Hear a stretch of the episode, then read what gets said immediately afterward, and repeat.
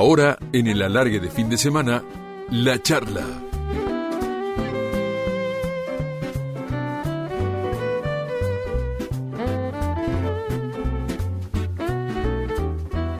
Y en Radio La Red vamos a charlar con Eduardo Sacheri. Reducir a Sacheri a la sola categoría de escritor sería injusto y, y erróneo. Primero porque es muchas cosas más. Profesor y licenciado en historia, guionista. Además, se ha revelado el último tiempo como un gran entrevistador. Con Sacheri me pasa algo fascinante. A ver si me sale decir esto, si se entiende. Yo recuerdo imágenes de sus cuentos y novelas a través de lo que leí, es decir, leí, pero es como si hubiera visto ciertas escenas a partir de lo que él escribió. Y no hablo solo de sus novelas que fueron llevadas al cine. ¿eh? Por ejemplo, el reencuentro del papá con su hija en Ser Feliz era esto, lo leí, pero es como si la hubiera visto esa escena o los encuentros a escondidas de Ofelia y Manuel en Lo mucho que te amé. La estoy leyendo la novela, es la última de Eduardo Sacheri y la recomiendo absolutamente. Hay momentos en los que no puedo dejar de leerla. Solo para dar dos ejemplos precisos. En definitiva, Eduardo Sacheri es barrio, amigos, fútbol, valores que nos identifican a muchos y que se reflejan en su obra en su literatura. Y con él vamos a charlar. Buenas madrugadas, Eduardo, ¿cómo estás? Hola, Leo. Bueno, qué presentación, che, no, me, me enmudeces prácticamente, ahora ya no sé qué decir. bueno, esto fue todo, gracias Eduardo por la charla. que, que, que, estén bien, ¿eh? ¿Cómo estás eh, sobrellevando esta cuarentena, che? Y me está costando, ya a esta altura la verdad se me está complicando, pero bueno, supongo que en eso eh, yo tengo la, la, ventaja enorme tener un trabajo home office, por llamarlo de alguna manera. Eh, se me complicó la docencia, pero mi trabajo básico, que es el de escritura, bueno, habitualmente lo hago en casa. Entonces, en ese sentido, me la rebusco bastante bien, sospecho que mucho mejor que, que otras personas, pero la verdad que mucho tiempo y uno se va desgastando, inevitablemente, supongo. Estoy leyendo, recién lo dije en el comienzo de la charla, tu última novela, Lo mucho que te amé. Impactante historia, por lo que he leído hasta acá, esos cruces ideológicos y de amores en la época del segundo gobierno peronista. Eh, ¿Qué título metiste, Eduardo? Lo mucho que te amé. Ya el título es por lo menos subyugante, cautivante. Bueno, me, alegro con lo que me cuesta poner los títulos, Leo, te agradezco que te haya gustado, porque la verdad que me dan más laburo los títulos que la novela. Mira. Me dan laburo la novela. Este, pero bueno, esta era como que el, centro de la historia era claramente el amor, es una historia de amor y y me parecía que, que estaba bien dejarlo muy claro desde el título.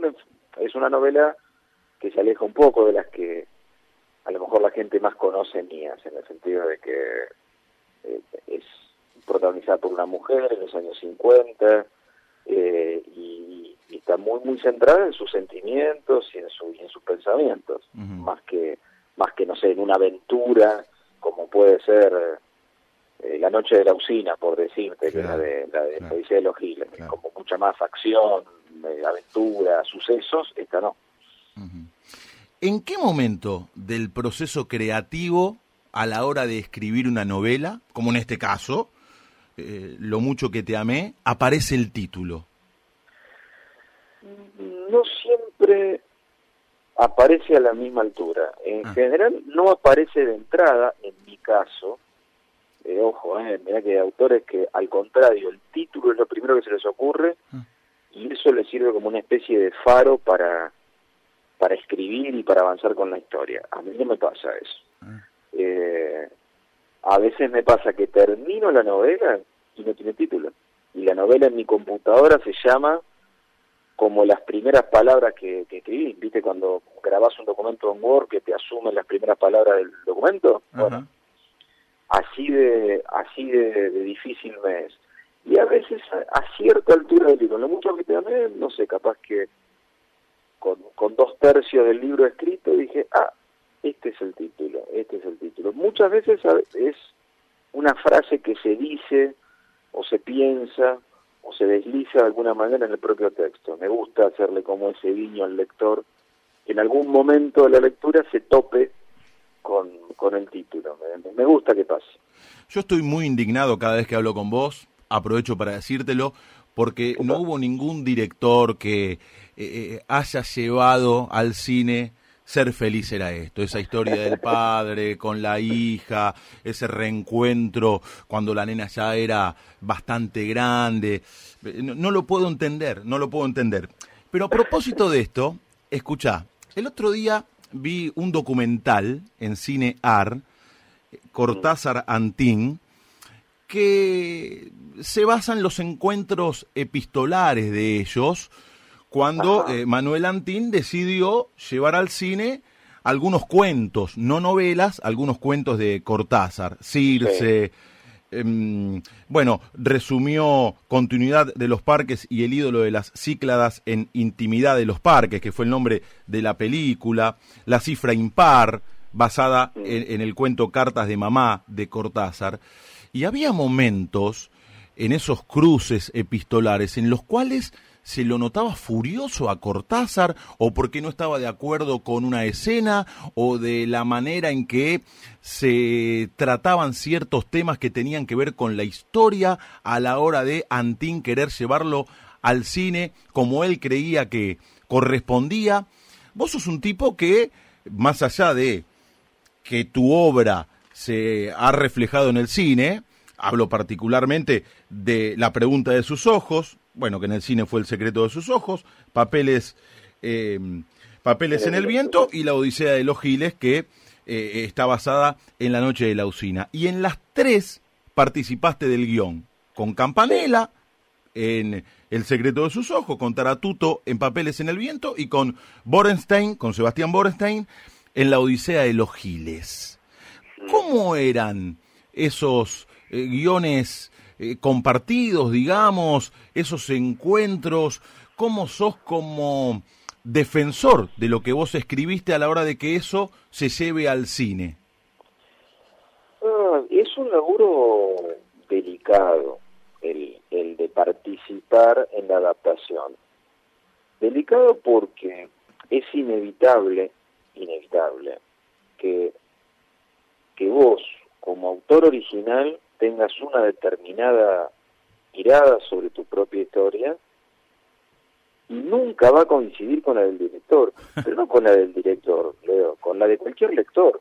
O sea, yo vos, vos hace unos minutos hablabas de ser feliz era esto. Si yo te digo, bueno, Leo, dale, vamos a una película, vamos, vamos a convertirla en película, o vos me lo decís a mí, de inmediato van a empezar a surgir numerosas diferencias. Eh, porque vos te apropiaste de ese libro desde tu propia historia, tu propia imaginación, tus propias emociones, que no son las mías. Mm. Entonces, eh, necesariamente surgen un montón de conflictos. En el mejor de los casos, uno dialoga y termina encontrando como una esencia que me representa a mí como autor original y te representa a vos que estás haciendo la película y que, y que tenés cosas que contar a través de esa película que son tuyas, no mías. Mm. Porque por algo dijiste hacer la película. Eh, es un equilibrio delicado, pero yo creo que la clave de ese equilibrio es que el autor original, en este caso yo, entienda que el, libro es mío, la película no.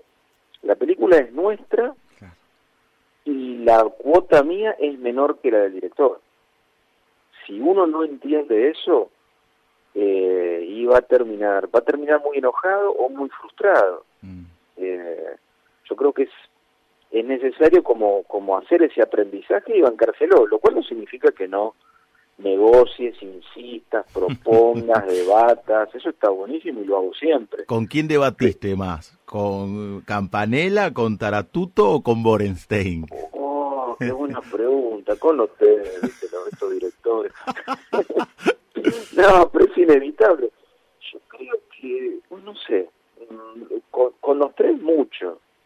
A lo mejor con Campanella fue el que más... Mira. El, el que más eh, debatimos, pero como pero como fue el primero y fue realmente el que me invitó a tomar parte, eh, en el sentido que también pudo haberme dicho él o cualquiera de los otros, pues mira, te compro los derechos de la novela y yo hago la mía. Y si yo lo aceptaba, muchas veces pasa eso, ¿viste? Mm. Entre, entre literatura y cine. Vos vendés los derechos y desaparecer del proyecto. Claro. Por suerte Campanella no lo hizo, y digo por suerte porque siento que, está buena la colaboración. Es más, me daría bastante miedito limitarme a vender los derechos y, desentenderme de la película posterior. Mm. Creo que no lo disfrutaría. Mira vos. ¿Y cómo llegó Campanella a vos? ¿Cómo llegó a proponerte esta idea de que la pregunta de sus ojos fuera el secreto de sus ojos y se viera reflejada en el cine? Mira, en realidad eh, hay que irse unos años antes de que yo publique esa novela porque Campanera se convirtió en lector de mis libros de cuentos. Mira. Que habían salido antes de La pregunta de sus ojos. El primero se topó con un libro de cuentos mío que se llama Te conozco Mendizábal. Lo leyó de, chiripa, ¿eh? se lo encontró en la librería, le, le gustó el título, le gustó la portada del libro y se lo compró y le gustó. Y a partir de ahí fue a buscar, no sé, esperándolo a Tito, que, eso, uno, que son todos cuentos de fútbol, y también le gustó. Y después, lo raro empezó después, que es otro libro de cuentos, que eran los tres que yo tenía en ese momento. Y él se convirtió en lector mío sin que yo lo supiera. Después se contactó con la idea de agarrar algún cuento de fútbol, de, de, de los que yo había escrito y él había leído y de ahí tirar del piolín como para armar un largometraje. y, de eso, te hablo por el año 2004, 2005, empezamos a hablar en torno a eso, que a mí me entusiasmaba mucho la idea de laburar juntos, porque aparte un tipo con, con ese recorrido y ese prestigio me entusiasmaba mucho. Y, y yo estaba en ese momento escribiendo la pregunta de sus ojos. Y como siempre me cuesta mucho como hacerme autobombo de los libros, ah, no sé, no, no, no me siento cómodo ofreciendo o, sugiriendo que me leas un libro mío, no sé, me pone, me pone muy incómodo. Así que ni le dije de esta novela, que estaba en proceso. Y de, Chiripa de nuevo fue, se la compró, la, la vi en un aeropuerto cuando se iba, se, iba del país por Ezeiza y la vi en un kiosco de diario. Y sí, este no me avisó que sacó esta novela. Y la leyó, se, se entusiasmó y y me llamó y dijo, no, pará, vamos por esta novela en lugar de por los cuentos. Así que eso fue lo que pasó. Qué bueno, estamos escuchando a Eduardo Sacheri en la noche profunda de Radio La Red. Viste que cuando sos pibe, Eduardo, vas eh, tomando decisiones, las primeras en la vida, y uno en ese momento no se da cuenta, pero esas determinaciones de una u otra manera te van llevando por determinado lugar. Escucha, escucha Eduardo lo que viene en la charla.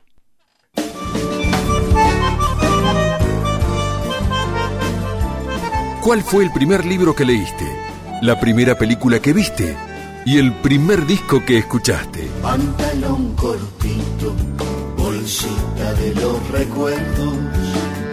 Pantalón cortito. En la charla de la largue de fin de semana nos gusta mirar hacia atrás. Con cinco medias hicimos la pelota y aquella siesta perdimos por un gol. Una perrita que andaba abandonada pasó a ser la mascota del cuadro que ganó. Pantalón cortito, bolsita de los recuerdos. Pantalón cortito con un solo tirador nos vamos imaginariamente, nos retrotraemos en el tiempo y nos vamos a Castelar. Tus viejos, odontólogos, tu hermano y tu hermana, y el momento en el cual uno empieza a decidir. Eh, ¿Vos te acordás cuál fue el primer libro que leíste, Eduardo? O en todo caso, si no te acordás del primero, aquel primero que te haya marcado. Mira, eh, si las historietas cuentan como libro, Patorucito. Mira, Eh, mira con eso, con, con Patorucito aprendí a leer. Porque en casa leían mucho, mucho, eh, y a mí me, me daba ganas de hacer lo mismo. Entonces agarraba las historietas que había en casa, la- estaban las de Patorucito, las de Patoruzú y las de Isidoro Cañones. y yo me hacía el que las leía, te hablo, yo tenía cuatro años. Y mi hermana, compadeciéndose de mi, de mi analfabetismo, este, me enseñó a leer con Patorucito, claro, encima los dibujitos, la letra imprenta mayúscula, Claro. facilitaba. Eh, y me encantó. Y, y no paré. Después, sí, empecé con los libros, pero yo reivindico mucho cualquier tobogán que te conduzca a empezar a leer, ¿viste? No, no le hago asco a ninguno. Ni en mi caso, ni en el caso de mis alumnos, ni en el caso de nadie, ¿viste? Claro. Hay, hay gente que se avergüenza, uh, no, me gusta leer tal cosa. Y léelo, léelo. Mucho mejor que leas eso que no leas nada. Este, y después ves, y si te gusta ese mundo, te gusta ese mundo. Bueno, mi primer mundo lector fue, como te digo, Patrucito. Mirá vos, fue el puntapié inicial. Y la primera música, la primera música que llegó a tus oídos, me imagino, me imagino, ¿eh? Que a instancias de tus viejos. Mira, fue una mezcla de la música clásica que escuchaba y escucha mi vieja, que ama la música clásica y en casa estaba la radio todo el día con, con música clásica, Mm. y los discos de María Elena Walsh, Oh, este, lo- los infantiles de María Elena Walsh que, me, me acompañaron mucho en, lo- en mis primeros años, me los, me los acuerdo ujú. todavía me los acuerdo y después lo sucede mucho como canción de cuna de mis hijos, así que Ah, este, los repasé hace un par de décadas. Mirá, mirá. Che, ¿y la primera película que viste o la primera que te haya gustado, que te haya abierto la cabeza, me imagino que habrá sido en el cine de Castelar. Eh, en Castelar no tenemos cine, Leo. No, No te puedo creer. No, en Morón sí. Ah. Morón pegadito, tres cines. Ituzaingó uno. Castelar, eh, ignominiosamente para, para mi pueblo, eh, careció de cine desde que yo nací. Hubo uno antes, pero antes de los 60. Eh, uy, ¿qué te puedo decir? Siempre me encantó el cine, era la, la, la primera. ¿Sabes cuál me gustaba mucho en cine? ¿Cuál? Ir con mi viejo al cine Los Ángeles, al de Capital, en la calle Corrientes, a ver la de Disney. Ah, mira. Eh, solo los más grandes se van a acordar de que en el cine Los Ángeles se daban solo películas de Disney en, en los lejanos 70 y bueno, Blancanieves, Cenicienta, eh, Robin Hood, la de los animalitos, digo, la que, la, la que era de, de Disney, eh, cualquiera de esas, Bernardo y Bianca, Mm. cualquiera de esas me, me copaba. Sos un tipo que, a partir de lo que estás diciendo, se me viene esto que voy a decir a la cabeza. Un tipo que a través de su literatura reivindica su historia, su barrio, su gente. Por ejemplo, yo lo conozco a tu viejo sin haberlo conocido a partir de todo lo que leí que has escrito sobre él. En los cuentos de Independiente, ese sentimiento tan fuerte que los unió. Y sé que a tu papá lo perdiste cuando eras muy pibito, tenías 10 años. Eh, pero a mí me, me llama la atención la capacidad que tenés para que parte de tu historia se refleje en tus letras y pueda llegarle a tanta gente. No, mira, no es algo... Vos usaste la palabra reivindicación y en realidad podría serlo, pero en realidad yo siento desde que me puse a escribir eh, que lo que hago al escribir es intentar entender mi propio mundo. En realidad me paso la vida intentando entender mi propia vida. Eh, y escribir es un, es un modo, es eh, el mejor modo que encontré después de la lectura. Mira. Y entonces, como yo me la paso haciéndome preguntas sobre mi propio mundo, las historias que invento son como una manera medio periférica de responderme esas preguntas. Entonces aparece mi mundo, pero no, no con un afán de reivindicarlo, suponete, sino de servirme de él, ni siquiera de servirme de él, sino de lo que yo necesito intentar entender de acá hasta que me muera es la vida que me tocó vivir. Entonces, por eso aparece mi viejo, aparecen todos mis amores, aparece mi barrio, Claro. eh, aparecen las décadas que, con- que conforman mi vida, o las anteriores, pero que a su manera influyeron también en mi vida. Eh, o sea, no se me ocurriría ponerle, inventar una historia ambientada en el siglo XII. Claro. Que hay gente que las hace y, capaz que están perfectas, pero yo siento que la- lo que me quede por escribir necesariamente tiene que estar, digamos, sirviéndome para, para responderme esta pregunta básica de qué sentido tiene mi vida. Mirá vos. Juan Gabriel Vázquez, el escritor colombiano, dice que nadie es escritor si está totalmente satisfecho. Que toda literatura, toda vocación literaria, nace de un grado de insatisfacción con la vida, con la biografía, con el mundo, tal como está hecho, y la escritura, dice él, es un intento por subsanar esas carencias. Mirá, si lo dice Juan Gabriel con lo bien que escribe, lo vamos a suscribir. No, pero, pero sí, más allá de que, de que escriba lo bien que escribe, coincido, pero me atrevería a, a generalizarlo a todo el arte, no solo la escritura. Eh, Yo creo que uno hace arte porque es un modo de emparchar algo, es un modo momentáneo, fugaz, eh, inútil en un punto para, para emparchar la vida.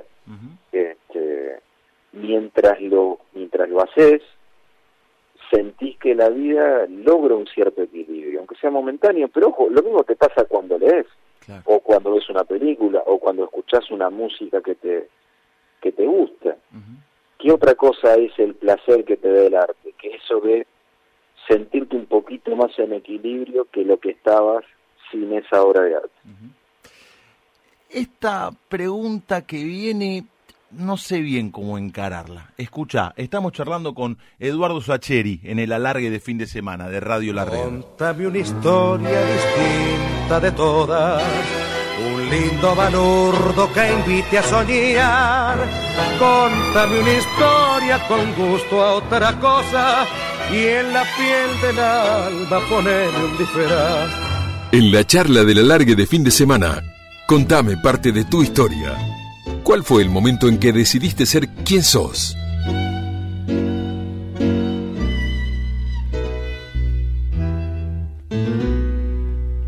¿Y por qué digo que se me va a complicar? Porque cuando decidiste ser el profe de historia que sos, o el licenciado en historia, el escritor, el entrevistador, habitualmente no se me complica. Si hablo con un futbolista, le pregunto, che, ¿cuándo nació tu vocación por el fútbol? O con un escritor que solamente escribe, le pregunto sobre eso.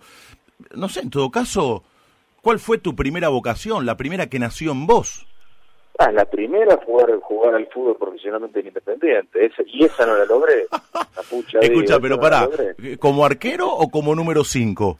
No, como arquero, como Ah. arquero. En la, en la época que, que todavía soñaba con, con que podía darse, Mm. era como arquero, y si alguna chance tuve en la adolescencia fue en ese lugar. El único lugar de la cancha donde pude haber tenido cierto brillo Mira. era ese. Después, cuando eso no prosperó, me dediqué a divertirme y abandoné eh, ese lugar tan ingrato, tan difícil, tan tenso que es el de, el de jugar al arco. Mi mayor de los respetos para, para todos los arqueros del mundo. Este, ¿Y, de Pero- chiquito quién decías que eras? ¿Viste cuando uno es chiquito que se relata sus propios partidos? sí, Filiol, el pato Filiol. Ah, mira. Mirá que Independiente te- había tenido a Pepe Santoro, Claro. este, está bien que yo no lo llegué a ver a Santoro, realmente él se estaba retirando cuando yo empezaba a cogotear un poco hacia el mundo de, de Mm. Independiente. Mm. Eh, y después volvió a tener grandes arqueros, pero mi arquero, y ten en cuenta que yo en el Mundial 78 tenía 10 años, eh, y lo que atajó el pato Oh. eh, fue, un, fue un escándalo, lo que atajó en el Mundial, después del Mundial. Mi hermano mayor es de River encima, entonces me llevó mucho a ver a River. Ah, Yo siempre fui independiente, pero nunca le hice asco a, a ir la cancha, te imaginas, al contrario. Claro, claro. Y, y entonces, claro, vi mucho a, a esos grandes River de esos años eh, y lo que atajaba el pato era una cosa impresionante. Bueno, ¿cuándo nace tu vocación por la enseñanza, en definitiva? Porque llega antes que la escritura, Sí. creo. Mira, eh, sí, mm, en realidad eh, estudié historia porque era lo que más me gustaba, lo único casi que me gustaba estudiar en el secundario. ¿Seguís dando clases Eh. en el secundario? Sigo, sí, sí. Bueno, ahora con Bueno, Zoom, clases virtuales y todo eso, pero sí. Eh, un día, quedé con solamente los lunes a la mañana tengo, tengo clases. ujú. Pero en realidad yo, mi idea era más convertirme en un investigador, o ser un ratón de biblioteca, ¿viste? Dedicarme al archivo y escribir en todo caso para mis colegas historiadores y dar clases en la universidad para quienes estudiaran historia. Yo me imaginaba una cosa así como mucho más de nicho. Pero cuando tenía 26, 27 había que parar la olla, estábamos recién casados con mi mujer y y había que juntar el mango. Y ahí agarré un montón de horas de clase de secundario y la verdad que descubrí que me encantaba.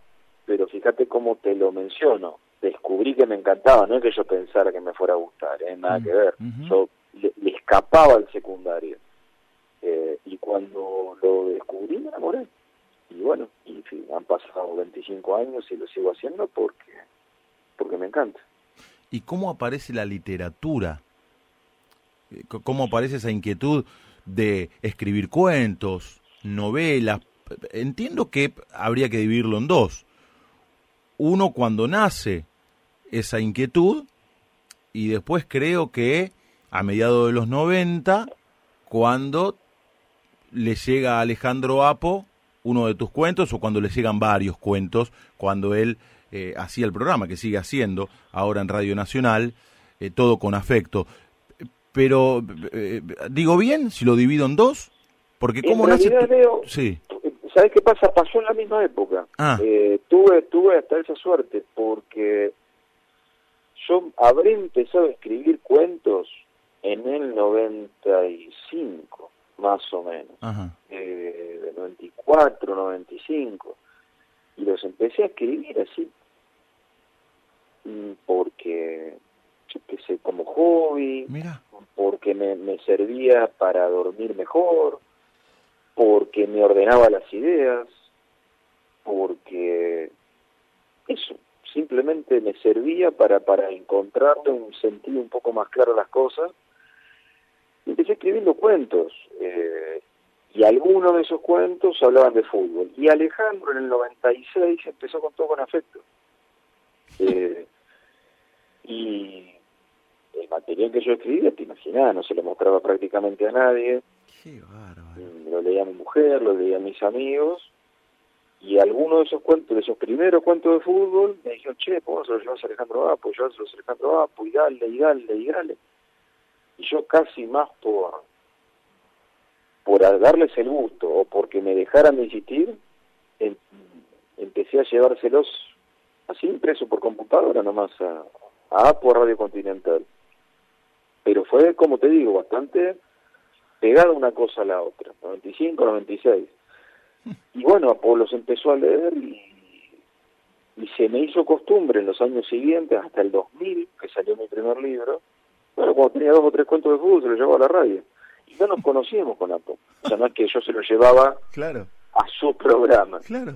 Sie- siempre fui medio quedado, evidentemente, porque me- yo lo pienso y digo, lo lógico sería que le dijera, o sea, fuera en el horario del programa, pidiera subir, con una vergüenza, Claro. como, como un abuso. Entonces yo se lo dejaba nomás en, en la semana y el sábado decía, tengo un cuento nuevo de Sacheri, decía, y para mí era, me imagina que nombraba mi apellido.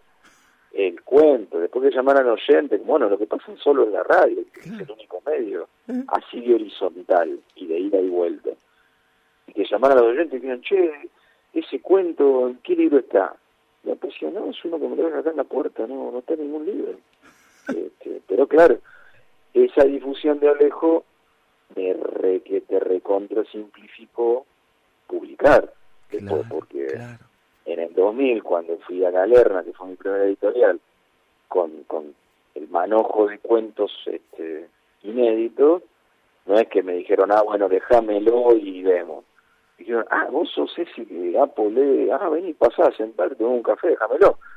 Y la primera editorial que fui me publicó, o sea, agradecidísimo con Galerna, pero digo, con el, con el apoyo que me había dado la difusión que me había dado Alejandro, se, se hizo todo muy rápido dentro de todo, ¿no? Porque pasar de no, de no escribir a publicar un libro en cuatro años, para mí es muy rápido. Claro. A Eduardo Sacheri, con él estamos hablando, lo podemos ver en Deporte B, sos parte de la nueva programación, estás llevando adelante un ciclo de entrevistas. Contanos un poco, Eduardo, contales a los amigos de El Alargue de Fin de Semana. Mira, el programa se llama Contar la Vida. Mira y tiene una, una patita literaria que a mí me gusta mucho en este caso, porque la idea es, con, los entrevistados son gente del deporte, de los distintos deportes, con, con, ese enfoque amplio que tiene Deporte B como para disciplinas hiperprofesionalizadas y también disciplinas mucho más hechas a pulmón, pero disciplinas deportivas todas.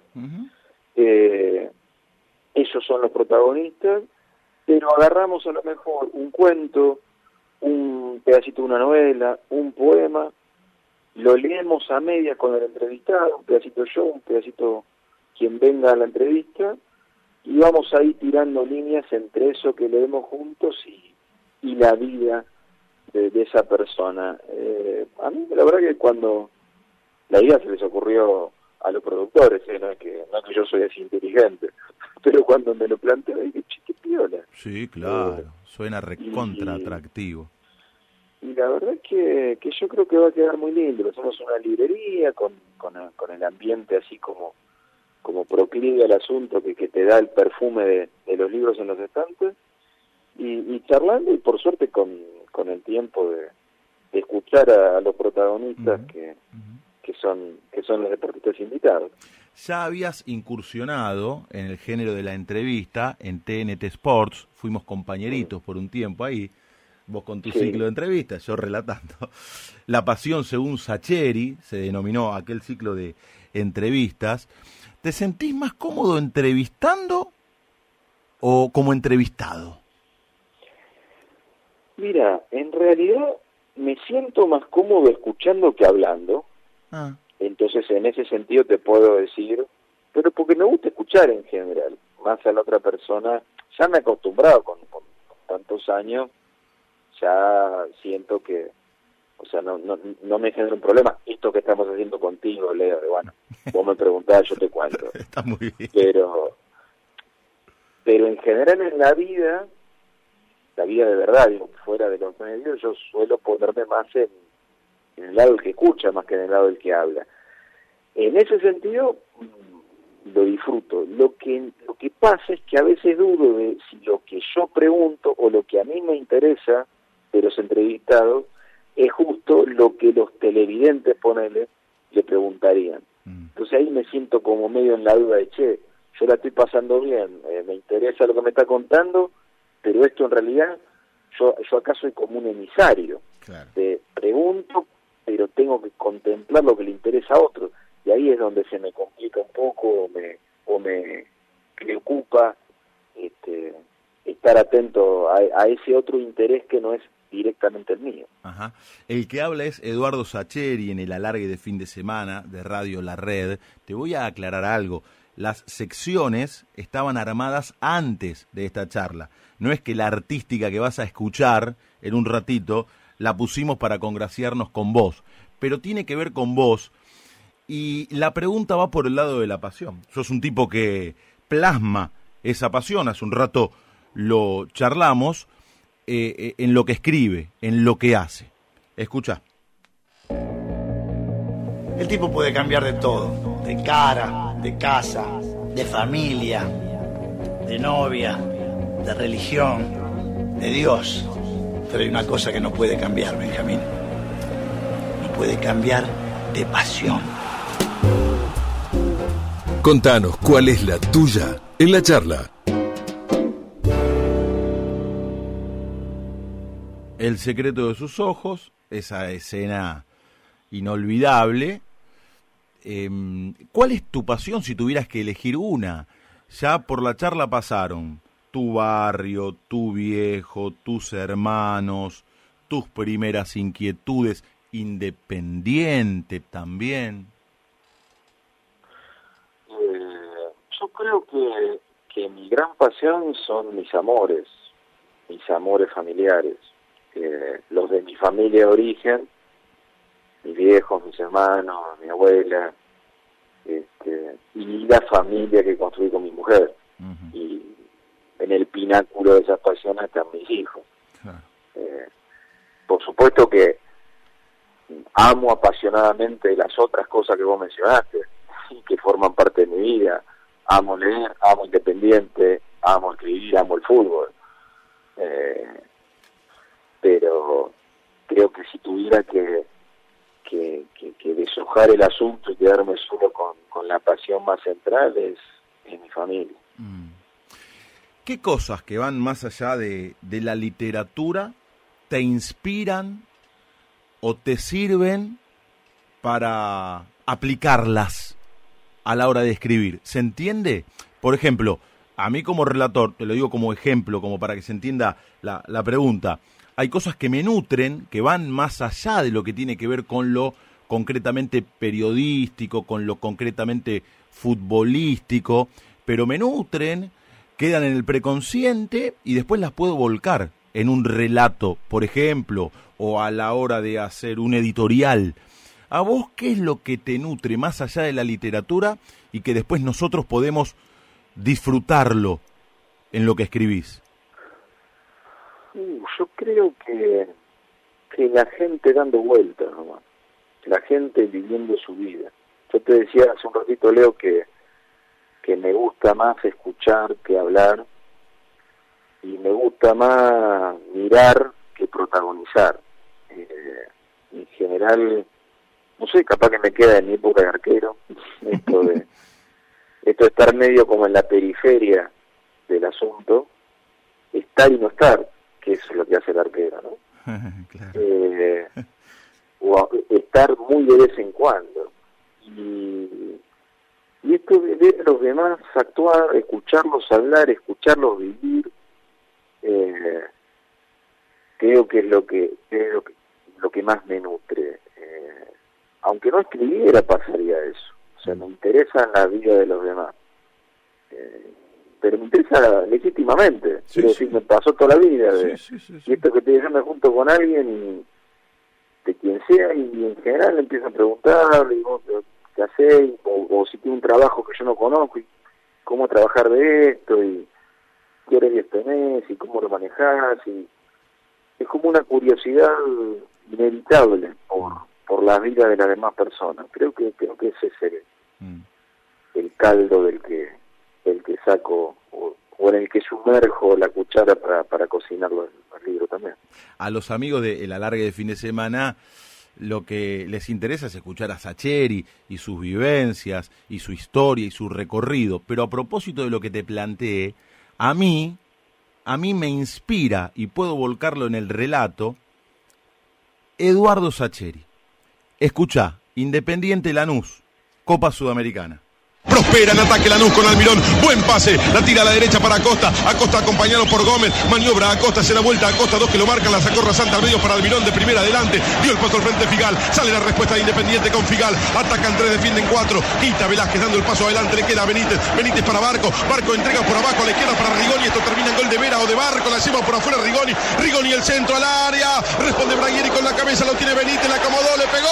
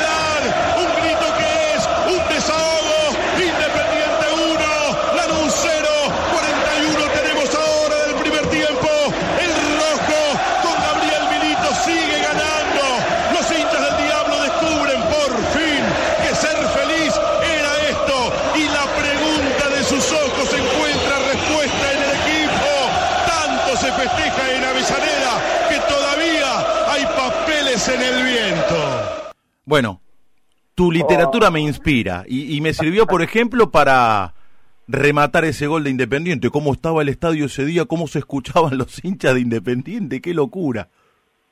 Qué grande, Leo, me, emo- me emociona a, ver. Yo no- la verdad que admiro enormemente siempre, no, admiro que, me hayan nombrado lo- lo- los títulos de mis libros, sino la, la velocidad de repentización que tienen ustedes, que de armar, apelar a esa referencia literaria, mientras estaba contando el gol.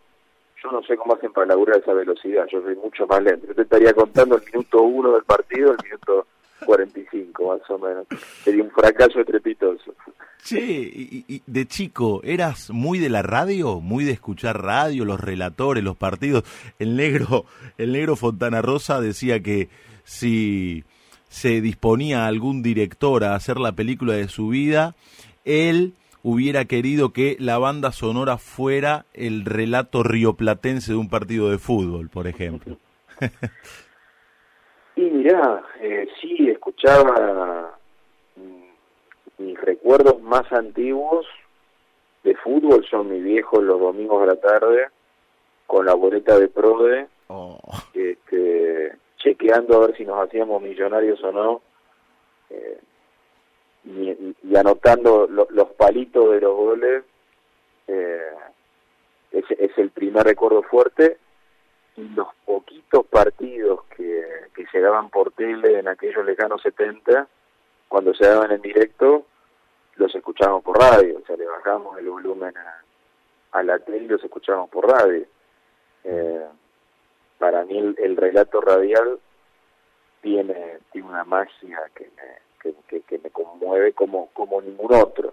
Eh, Ahora es un lío hacer eso que, que a mí me gusta hacer, ¿viste? Claro. De escucharlo por radio y verlo por tele, por el tema de la el delay. tecnología.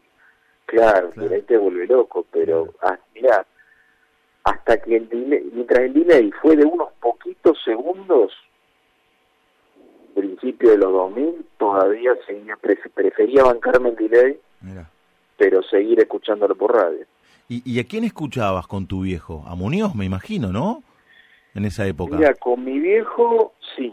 Eh, mi viejo escuchaba sobre todo Muñoz. Claro. Eh, y yo después me hice muy de competencia.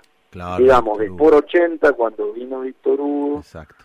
y, y por 80 eh, lo- lo- y después bueno y después fueron a, a- se convirtieron en, en competencia incontinental me acompañaron muchos años En un ratito te voy a pedir, te lo digo con tiempo, te lo adelanto como para que lo vayas pensando, tal vez lo tenés pensado, en algún otro momento quizá te lo habrán preguntado.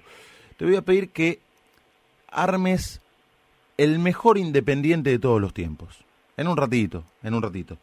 ¿Eh? Estamos charlando con Eduardo Sacheri, un tipo que emociona con lo que escribe, realmente. Eh, es un tipo que te mejora la vida con su arte, con su obra. Creo que una vez te lo conté. Mirá, anoche con mi ex mujer vimos en mi casa Papeles en el viento. La volvimos a ver.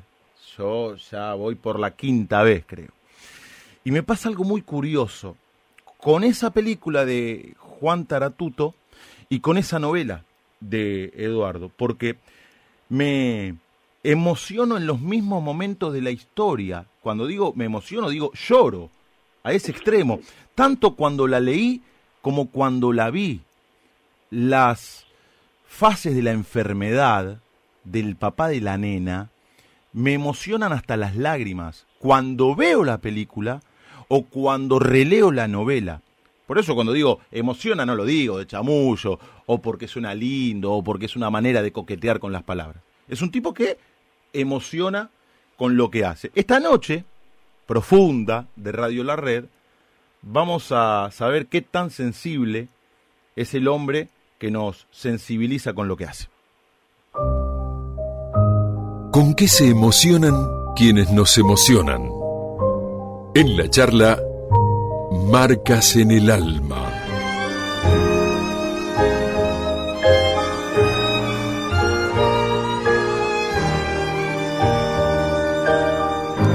esta artística también estaba establecida hace rato que la tenemos, porque no es que la pusimos por vos, porque sé que adorás esta película. Digo, hablo de Cinema Paradiso.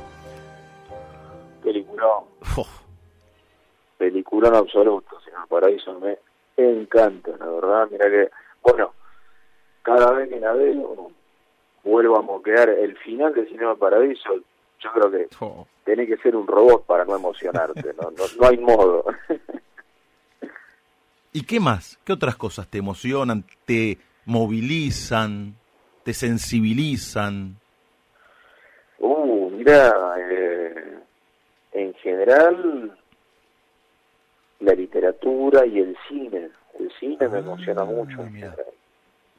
Eh, te diría en general que yo por no soy capaz de llorar de, de tristeza, no de dolor, Mm, sino de emoción. mm. Eh, de emoción sí. Ah, o ahora ya a la edad que tengo no, no tengo demasiado problema en que se me vea llorar. Cuando era joven, que tenía como esta cosa más estructurada y, criaban esa cosa más machista de los hombres no lloran, en el cine cuando íbamos con mi mujer me la veía en figurillas para, para disimular. Pero el cine es algo que, que suele conseguir eso de que me, de que me broten las lágrimas. Mm. ¿Qué te da la literatura y qué el cine? Pero desde el lado de adentro, digo. Te pregunto como escritor que sos y como guionista también. Yo siento que mi casa son los libros. O sea, lo que yo siento que cuando yo imagino una historia nueva, la imagino como libro. Mm. Me imagino escribiendo el libro. Me imagino el objeto finalmente, el libro, con un determinado título, un determinado espesor. El mundo del cine me encanta que me inviten. Es como la casa de un amigo con pileta y, y, este, mesa de ping-pong y mesa de pool que te encanta y, y que hace unos asados bárbaros. Y que a uno le encanta ir y que te este, pasarla bien pero después de querés ir a dormir a tu casita Claro. bueno para mí me- a mí me pasa eso. El cine es una la casa de un amigo donde me tratan muy bien pero a la hora de, de pensar cuál es mi casa mi casa es escribir libros Qué buena analogía. Estamos escuchando a, a Eduardo Sacheri. Borges decía que se enorgullecía más de lo que leyó que de lo que escribió. ¿Vos qué te considerás? ¿Mejor lector o mejor escritor? Mm, Mirá, lector, me quedo con lo de mejor, no sé si soy buen lector, Ajá. en el sentido de que a lo mejor algún experto me diga, no, mirá, si no leíste tal, tal y tal libro, o si no disfrutás a tal autora o a tal escritor, no, no te puedes considerar buen lector, y capaz que tiene razón. Entonces no sé si hay si hay un canon de cosas que debería haber leído. Lo que sí puedo decir es que soy un ávido lector. Me encanta leer, amo leer y vivo leyendo.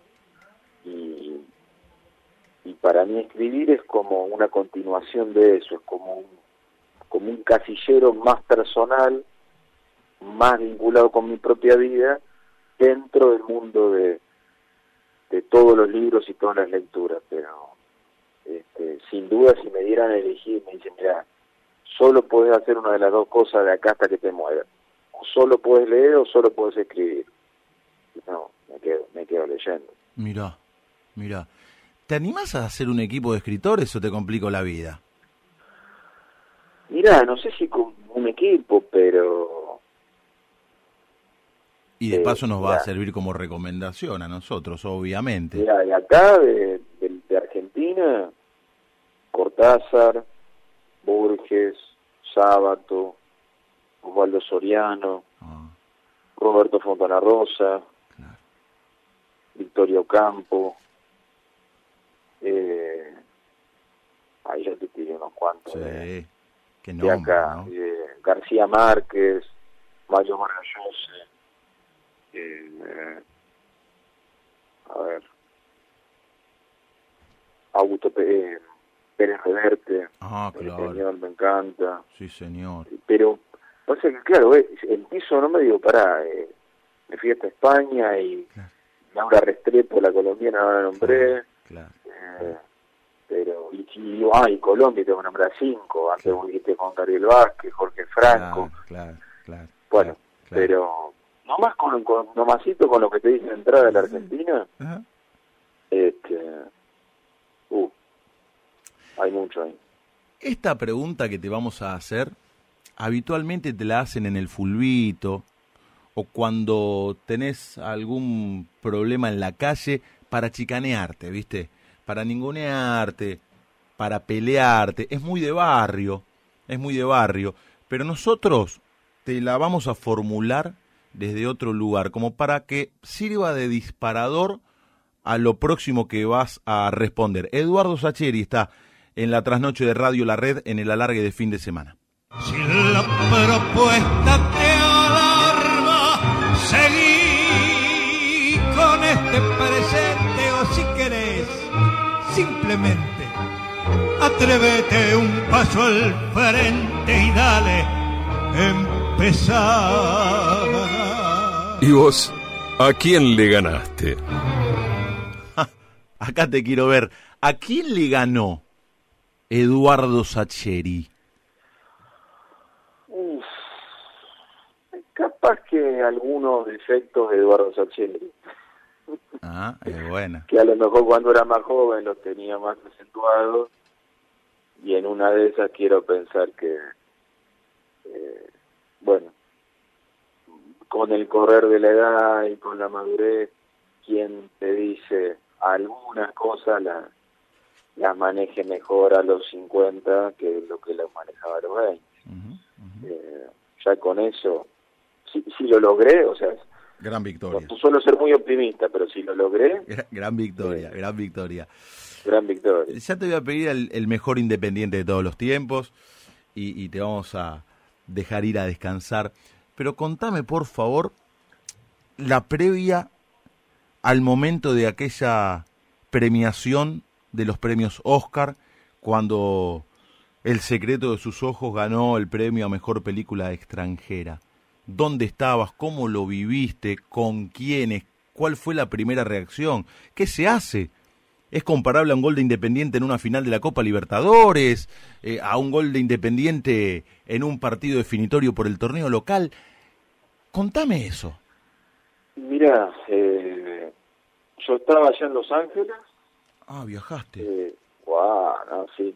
Viajamos, ¿qué habremos sido? Como unos 15 en total vinculados con la película, entre equipos técnicos y los actores. Estaba Guillermo Franchella y estaba Carla Conte, la chica que hace de la víctima Claro. del femicida. Sí, señor. Eh, en el en el recinto de, de la entrega de premio estaban solamente Juan Campanella, los productores y, y Guillermo Franchella. Los demás, consulado argentino en Los Ángeles nos había atendido muy bien y nos puso en, el, en un hotel que estaba al lado de- del, del teatro donde se hacía la ceremonia. Eh, nos pusieron una pantalla gigante, un, un servicio así todo de, de buffet para picar algo, a mí no me pasaba una, una aceituna de canto con los nervios que tenía. Este, había para, para chupar, para comer, yo estaba que no podía más, porque Mirá. para mí era un partido de fútbol, una final. O sea, lo viví exactamente igual que una final de Independiente, Mirá. o de la selección, ponele. Sí. Pero claro, de manera más personal todavía, porque si yo, es más, si yo hubiera sabido todo lo que iba a influir profesionalmente en mi carrera después, pues hubiera estado más histérico todavía. Pero, así que con, con muchísimos nervios, claro, allá encima la transmisión en inglés, pasaban categoría, categoría, categoría, empezó como a las 5 de la tarde, porque hora de Los Ángeles es muy temprano la premiación, Claro. empezó en pleno día. Este, y cuando salieron Tarantino y, y Almodóvar a decir la, la película extranjera, yo dije, no, esto es una definición por penales, no me lo banco. No, no, no me va, no. Entonces me fui a caminar por el hotel, me fui, agarré un pasillo y encaré. Y me decían, cuando me dieron que salga, me dicen, pero Eduardo, ahora le van a decir la película. Yo pensaba, ya sé. ¿A dónde vas? Por eso me voy. Yo sería como irte a escuchar los penales abajo de la tribuna mirando para la calle. Claro. Sería una cosa así. Como Claro, que claro. estar solo y decir, bueno, si escucho el griterío a mis espaldas, Mm. pasamos, y si escucho apenas un murmullo es que no pasamos. Y cuando escuché el grito que pegaron el resto de la delegación, ahí sí volví. Volví como loco, estaban ya abrazados, me sumé al abrazo y empezamos a cantar cantitos argentinos, como corresponde, o sea, puedo decir que tiene que ver ganar un premio cinematográfico con cantar un cantito de cancha, pero bueno, los argentinos usamos al fútbol también para, para esos rituales, así que nos quedamos todos afónicos de, de, de cantar cantito de, de Argentina. Qué bueno, qué bueno. Bueno, ahora sí, armame tu independiente ideal. Uh, a ver. Bueno, al arco Pepe Santoro Pepe. tiene que estar. El otro Eh, día habló, ¿sabes quién habló muy bien de Pepe Santoro? Emiliano Martínez, che. El arquero que la está Mirá. rompiendo en la Premier.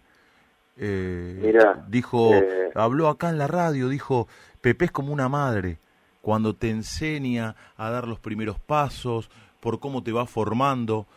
Y me ponía en el lugar de Pepe, digo, qué buen reconocimiento, qué hermoso, qué hermoso. La verdad que, que lo de Pepe en Independiente como jugador y como formador de arquero, no sé qué vamos a hacer cuando Pepe no quiera más. Hmm. Porque se cansó en los últimos años, ha sacado arquero como para hacer dulce. Mm, mm.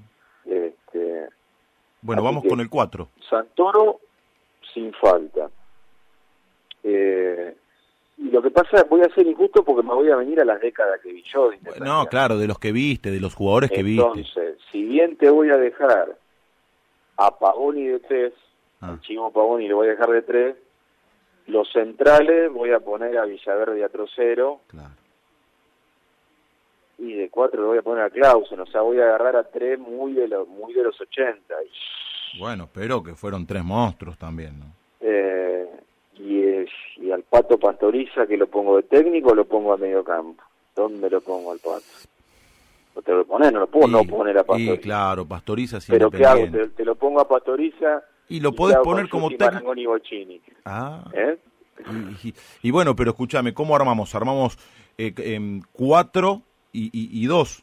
Armamos eh, eh, tres, un enganche y dos puntas. Pero para porque tengo, para adelante tengo un problema. Arsenio Erico, el máximo goleador del fútbol argentino Ah, de todos ahí- los tiempos. Claro, ahí no está. lo voy a poner, o sea, no lo Claro. vi, pero Claro. tenemos esa medalla en Eh. Independiente, tenemos el máximo goleador, todos los goles con la misma camiseta. Bueno, es un lío Lo tengo que tuyo. poner. Y sí, bueno. Eh, y, y bueno, y, y qué voy adelante? Con, y pero, bueno, a Bochini ya lo puso. O sea, a Bochini lo ponemos... Bertoni me va a matar, no voy a poner a Bertoni, me Uh. quiere matar. Pero pará, Sí. eh, eh, pongamos tres en la mitad de la cancha, uno suelto y los dos de arriba, ¿te parece bien? Y aquí, en po- ay, bueno, pero el suelto es, es su- el Bocha. el suelto es el bocha, ya lo tenemos, ya lo anoté. Bochini. Nos faltan los tres del medio y los dos de arriba. Bueno, uno, porque ya dijiste Erico. Eh, uy, qué lío, y al Kun Agüero lo tengo que poner porque de, las, de los últimos años, ves, digamos, Marangoni tiene que estar también. Marangoni de cinco. Y Marangoni tiene que estar. ¿Y quiénes van a, a los costados de Marangoni? Sí. Te queda el lugar de la derecha y el lugar de la izquierda en esa mitad de la cancha. Hasta ahora, y mientras vas pensando, yo te ayudo y, y estiro. Pepe Santoro, el independiente, el mejor de todos los tiempos, elegido por Sacheri. Pepe Santoro, Clausen, Villaverde, Trocero y el Chivo Pavoni. Eligió a Marangoni como mediocampista central, a Bocchini, adelante de Marangoni, suelto, y a Arsenio Erico como delantero. Nos faltan dos mediocampistas y un punta. Espera, y si no, no, espera, ponémelo a Justi al lado de Marangoni para que para que alguien pare a alguien. Ah, Este, pero si y si me paro, y me paro bien ofensivo, total, escuchame. Si no tengo a, a Erico adelante, claro. aunque me hagan tres, me alcanza con hacer cuatro. Me, hace- me hacen cuatro, tengo que hacer cinco, no, no, no es tanto problema. Y, y me deja poner a Bertoni este, suelto para que Bocini se canse de tirarle pelota. Ahí está. O sea, con Bocini tirándole pelota al Federico y a, y a, y a Bertoni, A ver, dos, tres. nos falta uno. ¿todavía me quedó, todavía me quedó lugar para uno? Claro, porque tenés a Pepe, a Clausen, Villaverde, Tro- Trocero y Pavoni, los cuatro del fondo, Marangoni, Justi, Claro, Bocini. puse dos en el mediocampo. Claro. me- me Bueno, pero- y no, pero, pero voy a ir bien adelante, ¿no? El Ah, Bocha que ayude un poco a Marangoni y a Justi, mira. Claro, y a Bertoni Eh, lo ponemos que haga que toda sí. la banda derecha, como para que también eh, baje y colabore con lo de la mitad No, de la cancha. Berto- mira, Bertoni que te haga la banda izquierda Ah, y el 11. ajá. Y, y Gustavo López que te haga la banda derecha. Ahí está. Porque Equipazo. así me doy a uno de los 90 porque fui muy injusto con, con los de los 90, no puse ninguno. Ahí está. Y el, tec- y el último técnico gran independiente es el de Miguelito Brindisi y Claro. Gustavito López estuvo ahí. y el técnico el pato. Así que Gustavito por derecha, Bertoni por izquierda, Arsenio Lino por el medio y el Bocha que siente mucho la marca. Ayuda. Ahora, eh, eh, eh, escuchame una cosa. Bueno, el técnico el pato Pastoriza, ya dijiste. y el técnico el Pato Pastoriz. Eh, tanto Bocini, a su manera, tiene que ver con tu literatura y Diego también. Bueno, uno de los primeros cuentos que leyó Alejandro, sino el primero. El primero. El primero, me van a tener que disculpar, un cuento maravilloso en el cual Eduardo ni lo menciona a Diego, o al menos no lo hace directamente, y, y la historia se basa en torno a lo que genera Diego en un grupo de, de amigos. Pero en el pan y queso, en Castelar, ¿a quién elegís primero? ¿Al Bocha o a Diego? Es un juego igual, ¿eh? Ah, qué difícil, ¿eh? Qué difícil. Y si tengo que elegir al, al mejor de todos los de esa época, ahí lo tengo que elegir al Diego. Mm, Pero pero el Bocha, mira que fueron 20 años del Bocha. ¿eh? O sea, hay que jugar 20 años en la primera de un club grande. Ganar 14 títulos.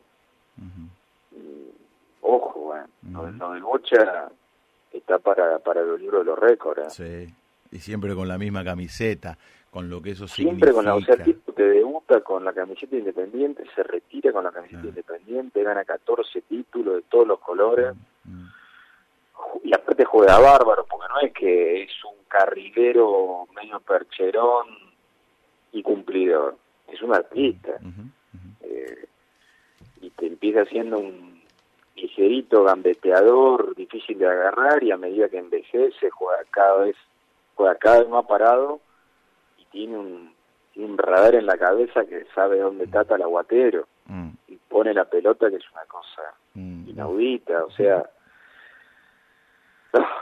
¿qué te puedo decir? Está bien. muy Poesía bien. movimiento. Muy bien, po- Claro, qué lindo. Poesía en movimiento. Estoy desesperado por saber cómo termina la historia de Ofelia Fernández Mollé, la, la protagonista de... Ah. No, estoy desesperado de lo mucho que te amé. Eh, noté, noté en tus últimas dos novelas como una contextualización histórica muy elocuente, quizá mayor que en el resto de, de- de tu obra, si bien en la pregunta de sus ojos también hay un También contexto sociopolítico que se eh, deja ver en la película, lo noté de manera mucho más enfática, tanto en La Noche de la Usina, La Odisea de los Giles, eh, en cine, porque además los hechos terminan incidiendo de manera directa en la novela o en la película. El corralito, eh, la gente estafada, estoy hablando del 2001, de la noche de la usina, y en lo mucho que te amé, esa época promediando los 50 del segundo gobierno de Perón, y todo aquello también se ve plasmado en las discusiones familiares, los peronistas, o el peronista, porque hay uno en particular, los antiperonistas. ¿Tiene que ver con algo esto? Ah, Mira, yo creo que a veces la historia que estás escribiendo te lo pide. Yo creo que llevarme esta historia de amor a los años 50, a la clase media con aspiraciones del barrio de Palermo, eh, a estos chicos mayormente universitarios, como son muchos de los que protagonizan esa historia, y medio que, que, que estás casi obligado a que el tema político aparezca, aunque sea en segundo plano. Y bueno, y en la noche de la usina ni hablar, porque la estafa es, eh, es el motor de todo lo que va a pasar, entonces es muy importante. Eh, yo creo que un poco influye el, el tema que, que, que tenga ganas de ficcionar, te condiciona un poco. Y a lo mejor, a su manera, eh, también me interesa problematizar la historia desde la ficción. Quiero decir, yo lo que te ofrezco es una novela, no, no pretende ser un libro de historia. Los libros de historia lo tienen que escribir los científicos que se dedican a eso, para mí.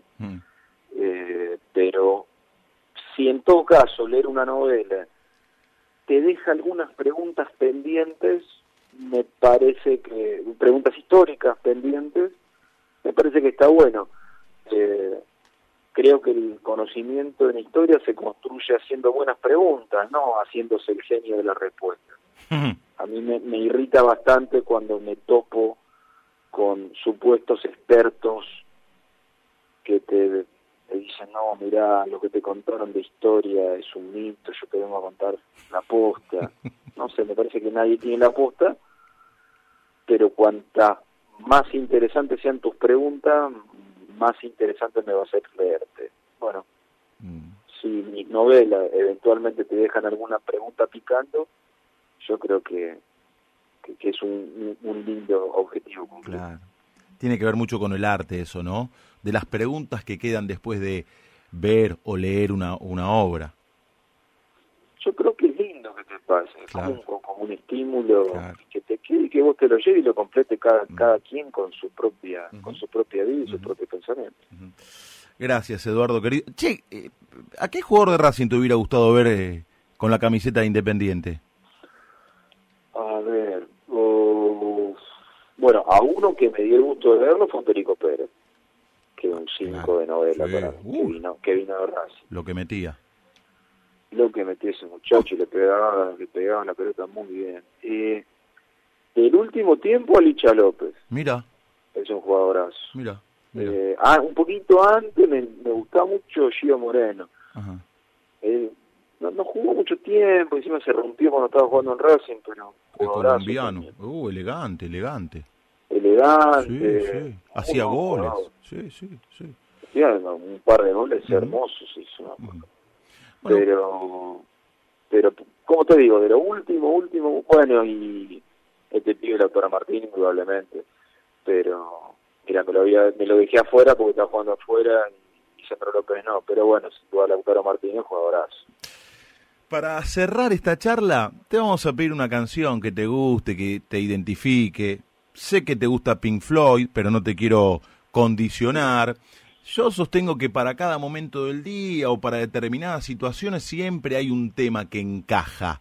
¿Vos qué nos vas a hacer escuchar a esta altura de la noche profunda, en la madrugada de Radio La Red, para cerrar esta mira, charla? para, para con mi Pink Floyd habitual, eh, podría proponerte algo de rock nacional de los 80, o de los últimos 70, primeros 80, de Cerú Girán, Seminare, que para mí es un, es un tema precioso de, de Cerú Girán, tocado como los dioses y de, de uno de los para mí mejores grupos de rock nacional. Eduardo, gracias por el tiempo, la buena predisposición, por la pluma y la palabra, y por lo mucho que te amé, que me tiene intrigadísimo. Bueno, ya, ya me contarás como si te gusta el final. ¿eh? Eduardo, gran abrazo, gracias. Abrazo para vos, Leo, que bien. Eduardo Sacheri pasó por el alargue de fin de semana de Radio La Red.